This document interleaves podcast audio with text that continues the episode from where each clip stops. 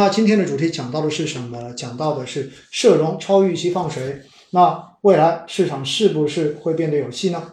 实际上，关于社融的话题呢，在上周十四号的那场直播之前呢，也是作为一个备选的题目有拿出来过。只不过呢，当时我更想的还是跟大家去聊到这种呃关于具体基金投资的话题，所以呢就没有选这个题目。但是呢。过完这一个星期之后哈，我觉得还是有必要跟大家来聊一聊关于社融的话题。为什么呢？因为二月十号当时公布一月份的这个社融的时候呢，呃，市场上面有各种各样的解读。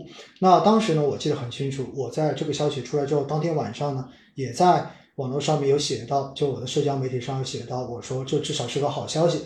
但是呢，这个好消息出来之后，我们看到的结果是，第二天市场并没有买账。该跌还是照样跌，对不对？当然，上周整个市场的整个表现呢，应该说还是不错的。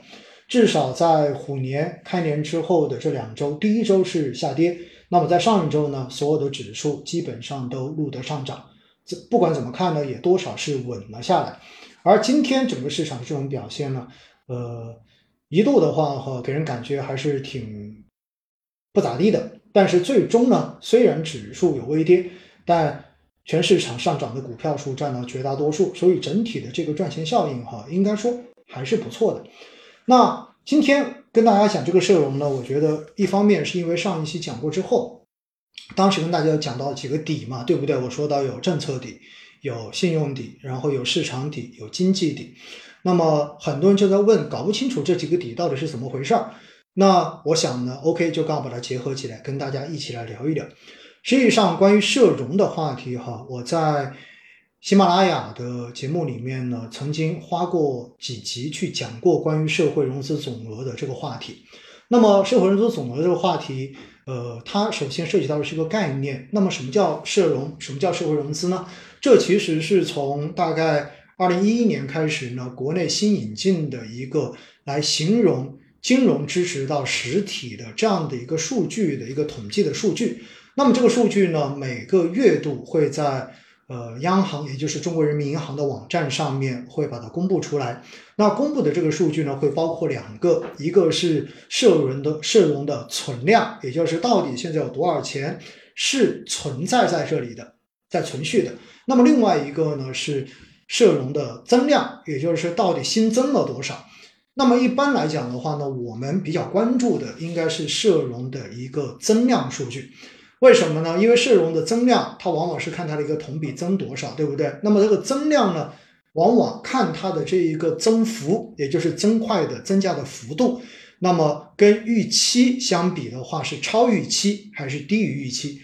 如果比大家的预期要更高一些的话呢，那一般就可以看出整个政策方面的这种边际的放松，也就意味着在货币投放上面，然后在实体经济从金融获得资金这一方面呢，它是有增长的。而如果这个社融增增速的话是往下降的，或者说不达预期，大家预着它肯定要增百分之九，结果的话呢只增了百分之七或者百分之六，那么这就意味着呢整个的这一个信用实际上是在边际的收紧的。那这里就涉及到另外一个话题，上期跟大家讲过，叫做宽信用。什么叫宽信用？宽信用跟宽货币哈，我觉得今天再跟大家稍微的解释一下。那么我们平时一般说到，比如说央行投放货币，那么投放货币包括什么？包括降准，对不对？就是降低存款准备金率，也包括降息。那比如说降低了 MLF 的利率，然后降低了 LPR 的利率。当然，今天公布的最新一期的 LPR 是没有动的啊，在上个月是有降了 LPR 的。那么这种叫降息。那不管是这种呃降准还是降息，都是属于货币政策的宽松。那么一般说这种叫做宽货币，也就是投了更多的流动性投到市场上面。而这些钱呢，我们知道哈，就是央妈如果放水出来，央妈放货币出来，那么钱是去到哪里的？钱是去到金融机构的，给到银行的，或者说给到符合要求的金融机构。所以呢，这一步钱并没有直接去到实体经济，所以这是第一步，叫做宽货币。而货币如果宽出来之后，好了，金融机构拿到了这些钱，那他是不是肯定要考虑把这些钱要借出去啊？因为银行拿着钱，它也没有什么太多的用处，所以呢，他要去找投资的项目。而银行很重要的一个投资是什么呢？那么就是直接把这个钱去给到企业。而银行把钱给企业的过程中间呢，走的这种方式就是贷款。那同样的，它有些款会贷给企业，而有些款呢会贷给个人。那么一般居民就是我们作为个人要去贷款的话呢，无外乎就是两种贷款，一种的话呢就是最多的这种中长期的贷款。那么这一些呢往往是住房贷款，对吧？就是房贷。而另外一块短期的呢，更多的就是消费性贷款，比如说大家的信用卡，对吧？信用卡借的钱，然后你要还这个利息，或者说短期的消费贷，那么这些的话呢，是属于居民去宽信用的方向，就是借钱给你，要么让你去买房子，要么让你去做消费。那么另外一块呢，作为企业来说，OK，同样的，我也分了短期的这种贷款跟长期的贷款。那作为企业来说呢，如果我要做长期的这种投资，我要去扩大生产，那么往往呢，他们就会去愿意进行更长期的这种贷款，比如说我借个三年到五年期，甚至于有些的话可能借五年期以上，那么把这个钱借进去，我用来扩大我的生产，来购置我的厂房也好，设备也好等等。那但是呢，如果作为企业来说，它对于未来的这一种长期的经济增长没有太大的信心，那么往往这种时候呢，他真要借钱的话，他有可能只借很短期的钱。理由很简单，大家一想就明白了。因为我借个钱只是应急而已，而且的话呢，我也没打算把这个钱要用多久，要把我的生产扩得多大，最多就是把这个钱借过来，反正我短期的周转一下，然后就把这个钱还回去了。所以呢，在这一部分，就是钱从金融机构去到实体经济的过程中间的这一步，叫做宽信用。所以宽货币跟宽信用，它是有一个先后的顺序的。你首先宽了货币，后面才有可能宽信用。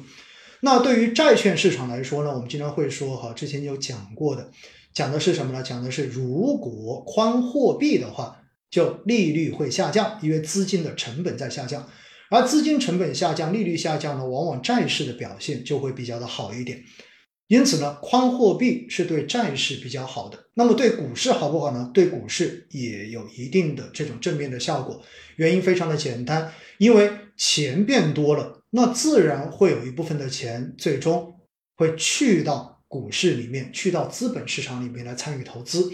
因为毕竟这些钱出来之后，要么就会变成居民的存款，对不对？要么就会变成机构的存款。